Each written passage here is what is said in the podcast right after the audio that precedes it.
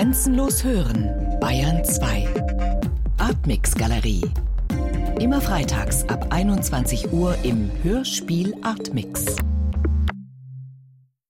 Wenn ich gedanklich ein paar bekannte und auch erfolgreiche Horrorfilme der letzten Jahrzehnte durchgehe, wie Dracula, Frankenstein, Dr. Jekyll und Mr. Hyde oder auch Freddy Krüger, da kann relativ schnell der Eindruck entstehen, dass diese Filme in der Regel mit männlichen Protagonisten besetzt sind, von ein paar wenigen Ausnahmen mal abgesehen, wie Carrie, The Exorcist oder Antichrist. Im Gespräch mit der österreichischen Autorin Gerhild Steinbuch und dem Regisseur Henry Hüster möchte ich im Folgenden gern der Frage nachgehen, warum es nicht mehr furchterregende Frauen in diesem Genre des Horror- oder des Slasher-Films gibt. Oder vielmehr, ob es denn stimmt, dass das weibliche Geschlecht bevorzugt in der Rolle des Opfers gesehen wird. Und wir wollen über das Originalhörspiel der beiden sprechen. Final Girls oder Wenn das Schweigen was zu sagen hätte, wird mich interessieren, was es mir zu sagen hätte. Geld Steinbuch.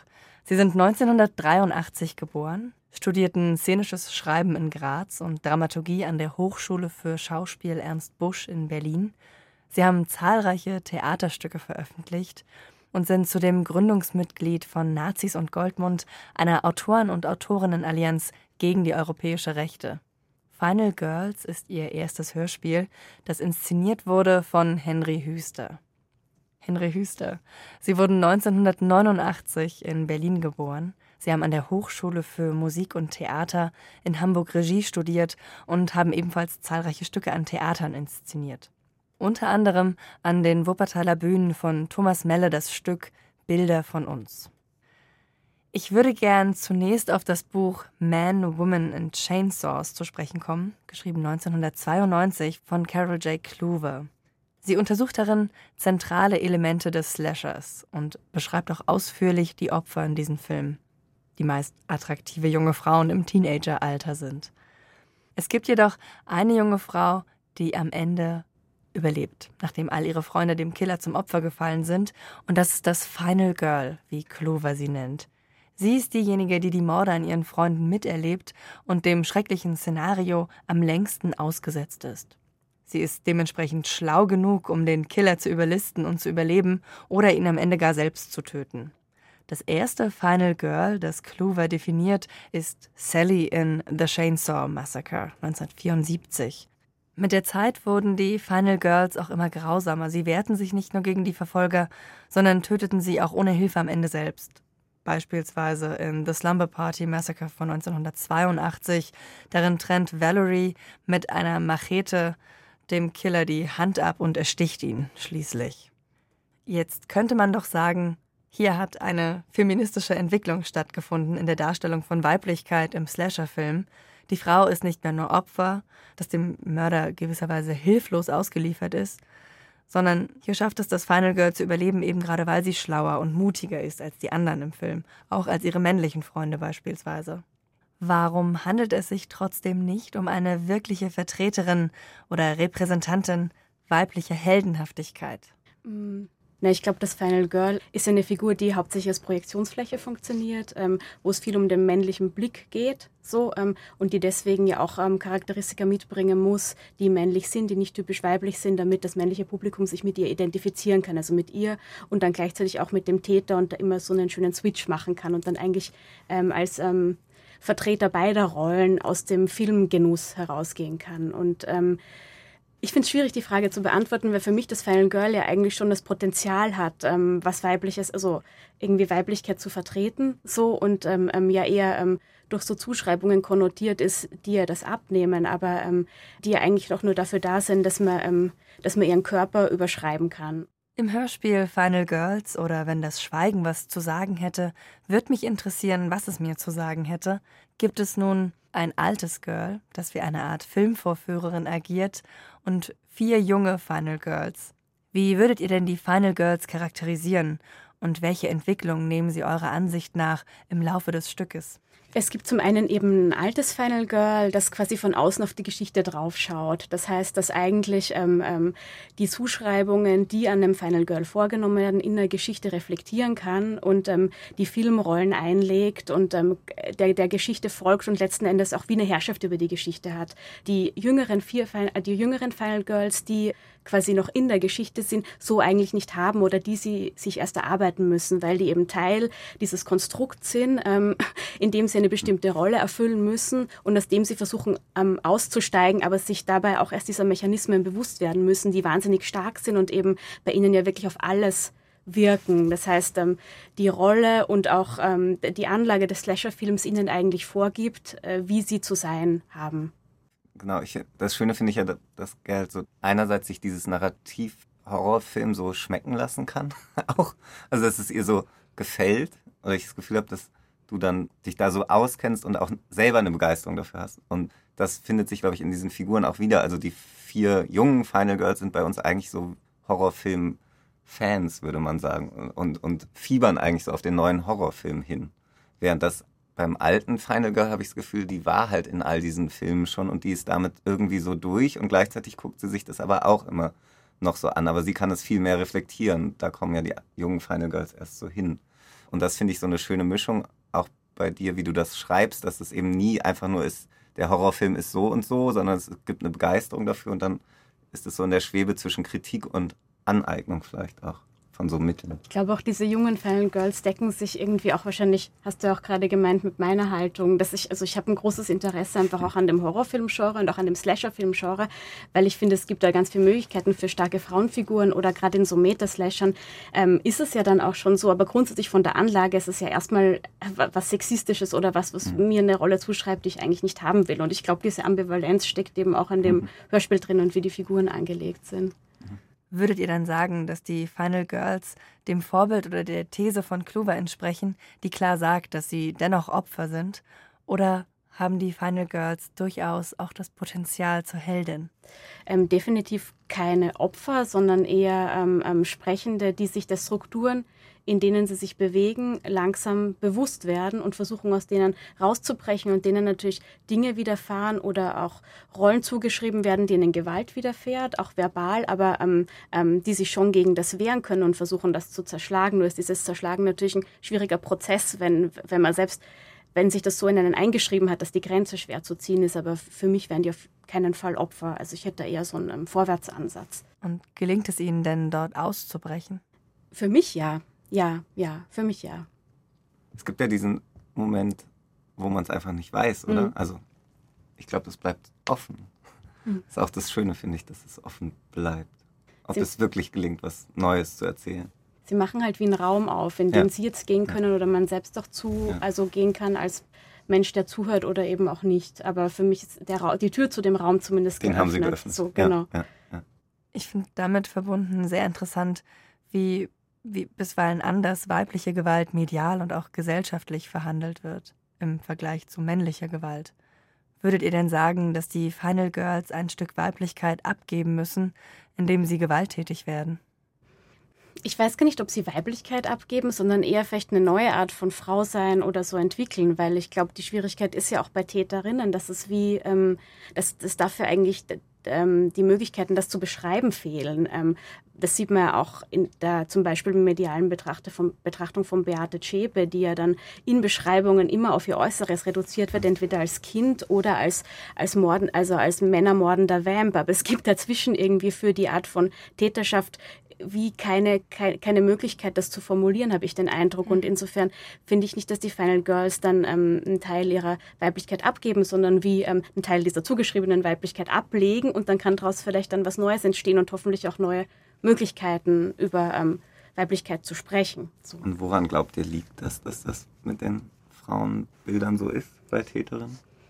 Vielleicht hat es was mit, ähm, naja, dass Gewalt ja doch eher männlich konnotiert ist und ähm, über, über die Beschreibung auch eine Kontrolle hat und ähm, man vielleicht für diese Art von weiblicher Gewalt, dass sich das wieder Kontrolle entzieht und ähm, das. Ähm, und man es damit versucht dann wieder in eine Schublade zu stecken. also darf ein, ja. ein, männlicher Täter darf Individuum sein und eine weibliche Täterin ist dann in einer dieser Schubladen. Genau, genau, hast. genau. Es ist entweder ähm, ähm, Sexbombe oder ähm, ist ähm, ähm, kleine Maus.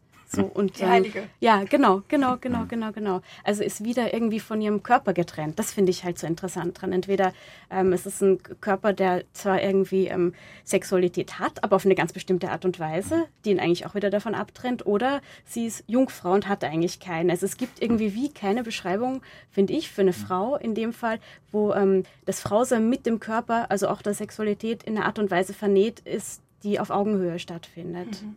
Welche Rolle übernimmt denn in dem Stück der kleine Prinz?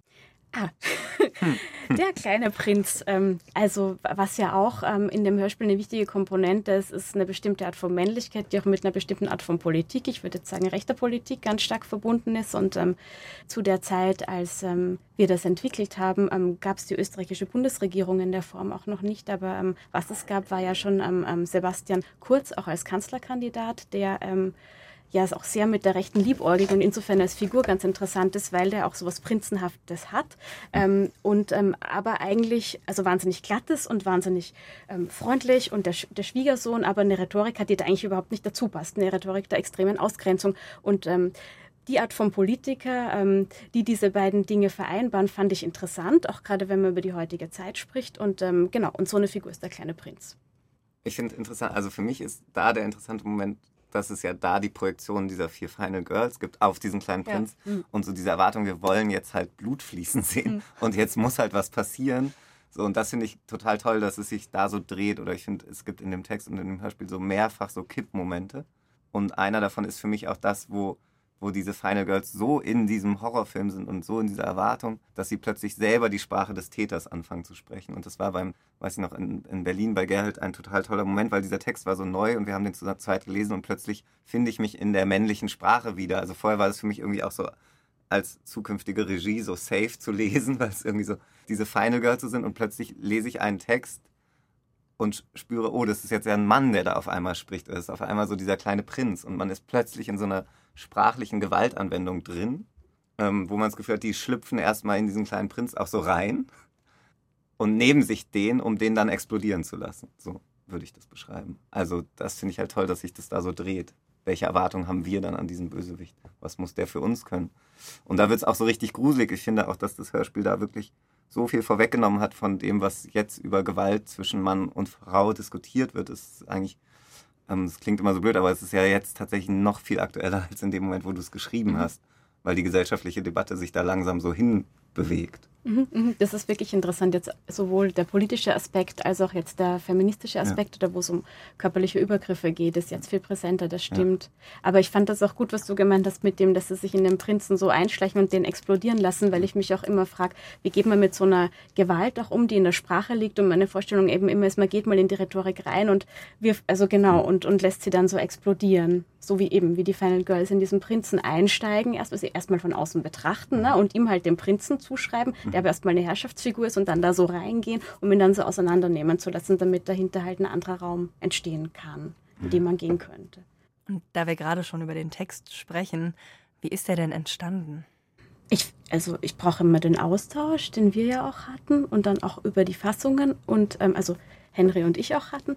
Und ähm, ich ähm, ähm, recherchiere immer relativ viel und genau, fand, wir hatten mal gesprochen über die ähm, Henry und ich über die ähm, Gattinnen oder die Frauen, die neben rechten Politikern stehen. So. Und die eigentlich da immer quasi ins Licht mitgezerrt werden, aber da eigentlich überhaupt keine Rolle erfüllen, außer dass sie nebenan im Licht stehen und hm. unsichtbar sind. So. Oder nur dafür da sind, damit man den Mann daneben umso stärker sieht.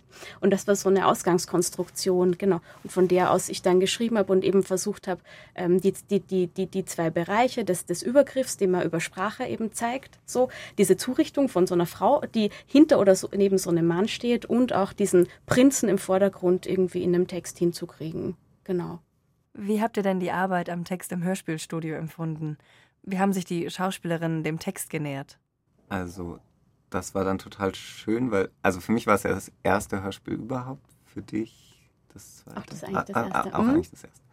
Genau, und wir sind da ja so, irgendwie sind wir so vom Theater hier rüber geprescht, habe ich das Gefühl, und hatten dann ja auch also ähm, von den vier Schauspielerinnen haben drei ganz viel Theatererfahrung, auch so sehr viel Erfahrung mit neuen Texten wahrscheinlich.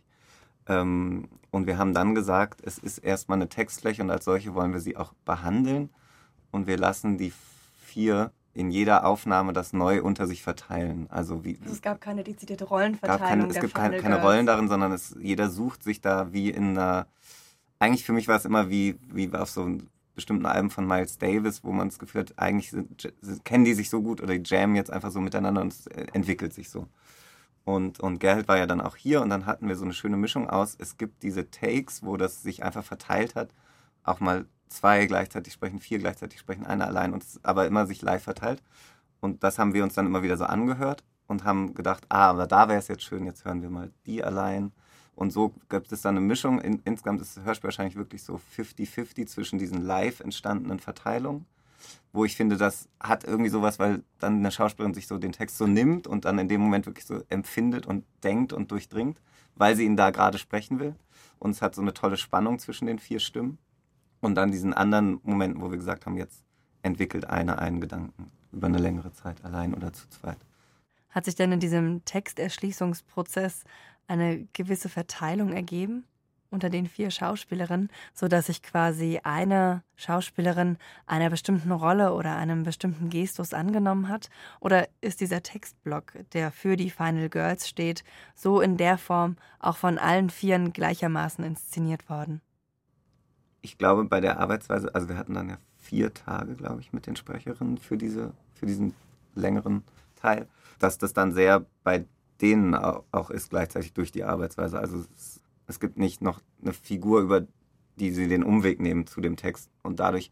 Also sie unterscheiden sich quasi nicht, die vier Final Girls. Also doch, die unterscheiden sich, aber das sind die genauso wie die vier Sprecherinnen sich unterscheiden. Oder mhm. das ist, hat für mich sehr viel damit zu tun, wo und wie die sind, also wo mhm. die gerade so sind im Leben und was die gerade interessiert, wie die gerade arbeiten wollen, ähm, was die denken, wie alt sie sind und so. Also all diese Sachen kommen da so rein. Jede bringt ihre eigenen Erfahrungen mit. Also jeder hat so, jeder hat so ihren eigenen Art, diesen Text zu sprechen mhm. und dadurch entstehen dann auch Figuren. So.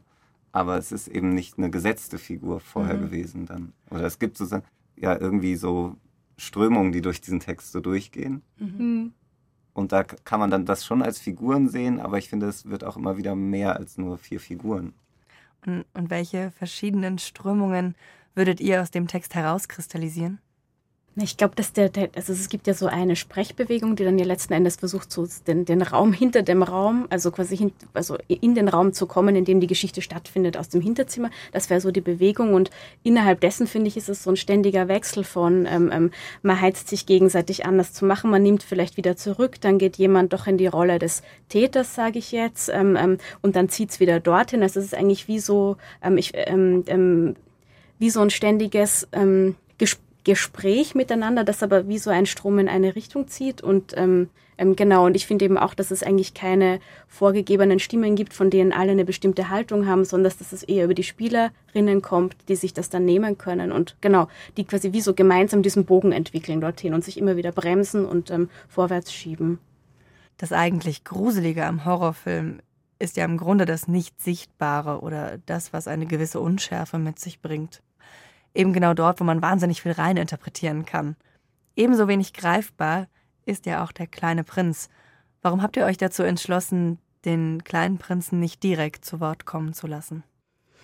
Naja, um das konsequent umzudrehen. Also ähm, ähm, man hat sonst immer eine Frau, die beschrieben wird, die von außen beschrieben wird. Und jetzt hat man einen Mann, ähm, der sonst immer den Anspruch hat, also gerade diese Art von Mann zu sprechen und sich eine Bühne zu nehmen. Und jetzt hat er die Bühne einfach nicht, sondern er wird mhm. beschrieben, ihm werden Sachen zugeschrieben und ihn, wie Henry eben vorhin meinte, wird hineingestiegen und, ähm, und er wird aufgesprengt. Also wie dieses, dieses Vorgangs der Zuschreibung, der auch so in einem Slasher-Film zum Beispiel dem Final Girl widerfährt oder auch sonst vielen Frauen Figur noch widerfährt, den einfach umzudrehen als Bewegung. Das war so meine. Und vielleicht passt das ja auch zu dem, was, was politisch, finde ich, in vielen Ländern los ist. Also, dass man es geführt, ähm, dieser tolle Moment, den Gerhard beschreibt, wo, wo wirklich die Gewalt so im Raum liegt und dann macht er aber nichts, sondern er beginnt so eine Umarmung. So. Und ähm, wenn man jetzt an diese politischen Figuren denkt, gerade in Europa, dass oft die sagen ganz schlimme Sachen und irgendwie verhallt es trotzdem. Mhm. Also es ist immer so, dass es über den Auftritt und so, es wird ständig so weich gespült. Oder ich habe das Gefühl, irgendwie das, was die dann einzeln sagen, wird dann doch gar nicht analysiert. Und das finde ich einen gruseligen Moment, deswegen ist es irgendwie genau richtig, dass der erstmal selber an sich nicht spricht. Dadurch kriegt er auch diese Anziehung. So, und ich finde bei so einem Sebastian Kurz auch, ich wüsste, also es ist so seltsam, der spricht dann und irgendwie ist aber alles so darauf ausgelegt, dass man das, dem eigentlich nicht zuhört, sondern nur so Sympathie entwickelt. Das Oder, Inszenieren. Hm. ja, es ist ganz, also das finde ich so eigentlich auch eine total, total gute Analyse von Politik gerade. Dass es nicht aufs einzelne Wort dann auf einmal ankommt. Ja, vor allem, weil die Art von Politiker ja auch spricht und dabei eigentlich nichts sagt. Das Ja, ist ja eine ja. Rhetorik, die ist eigentlich völlig leer. Das ist wie Werberhetorik und eigentlich sprechen die ja dadurch, dass sie da sind und dass sie Präsenz zeigen. Insofern ist einfach auch die Kon Konsequenz daraus, dass sie gar nicht sprechen und nur über sie gesprochen wird, finde ich. Weil die Inhalte ohnehin irrelevant sind. Und sie sind es ja aber eben nicht dabei. Also sie passieren ja dann. Das sind ja dann diese Schattenmänner, die immer wieder beschrieben werden im Hörspiel. Wo man sagt, genau, und die sind dann unterwegs und machen die Sachen, während da einer so steht und die schöne Oberfläche so abgibt. Wir haben noch gar nicht über die Komposition von Tojo Kai gesprochen. Warum habt ihr euch für eine musikalische Inszenierung mit Synthesizern entschieden? Also ich kenne ja wirklich kein, also oder ich, Gerd hat mich dann so an den Horrorfilm so rangeführt, hat mir immer wieder, den kannst du mal schauen und das Buch und so. Und ähm, weil ich traue mich das eigentlich gar nicht zu schauen. Und dann beim Schauen hatte ich dann diesen Moment, dass ich gemerkt habe, mein Körper kann sich entspannen, wenn keine Musik ist. Wenn keine Musik ist, droht keine Gefahr. So. Und immer wenn Musik ist, ist irgendwie so Gefahr. Und das war so die Setzung, die ich dem Musiker ähm, gesagt habe, eigentlich zu, zu sagen, irgendwie muss da ja eigentlich immer was drunter sein, wenn so Gefahr lauert. Und dann haben die beiden Musiker ähm, ähm, viel so rumgefrickelt und haben eben gemerkt, dass diese ganze Synthesizer-Welt so für sie diesen Horrorfilm so ähm, entstehen lässt. Und damit war ich dann auch sehr glücklich oder hatte das Gefühl, wenn diese Motive dann immer wieder so wiederkommen, dann denkt man auch sofort, oh, was, was ist jetzt da? Und am Anfang ist es eben so, ähm, dass die vier Final Girls ja es ist ein bisschen, als würden die den Film erstmal anschauen und da kommt, weht immer so diese Musik rüber von diesem Film. Und irgendwann erwischt es sie halt anders und dann kommt die Musik auch so anders zurück. Und dann gleichzeitig ist Musik beim Hörspiel eben auch so Freiraum, würde ich sagen, oder wo man kurz nochmal so durchatmen kann, auch als Hörer. So diese beiden Ebenen, Gefahr und Freiraum. Es ist eure beider erste Auseinandersetzung mit dem Genre Hörspiel. Gab es etwas bei der Arbeit, was sich eurer Ansicht nach unterscheidet, sowohl beim Schreiben als auch beim Inszenieren im Vergleich zur Theaterarbeit oder auch zum Literaturbetrieb?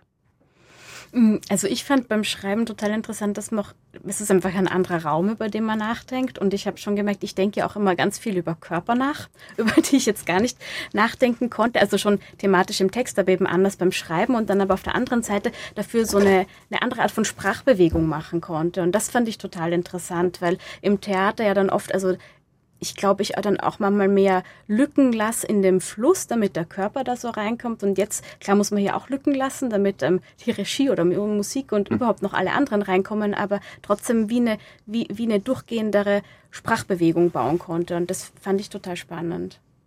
Für mich war am ersten Tag, habe ich immer, dachte ich mal, ich möchte ja den direkten Kontakt haben, bin immer von der, von der Regie rübergerannt ins Studio.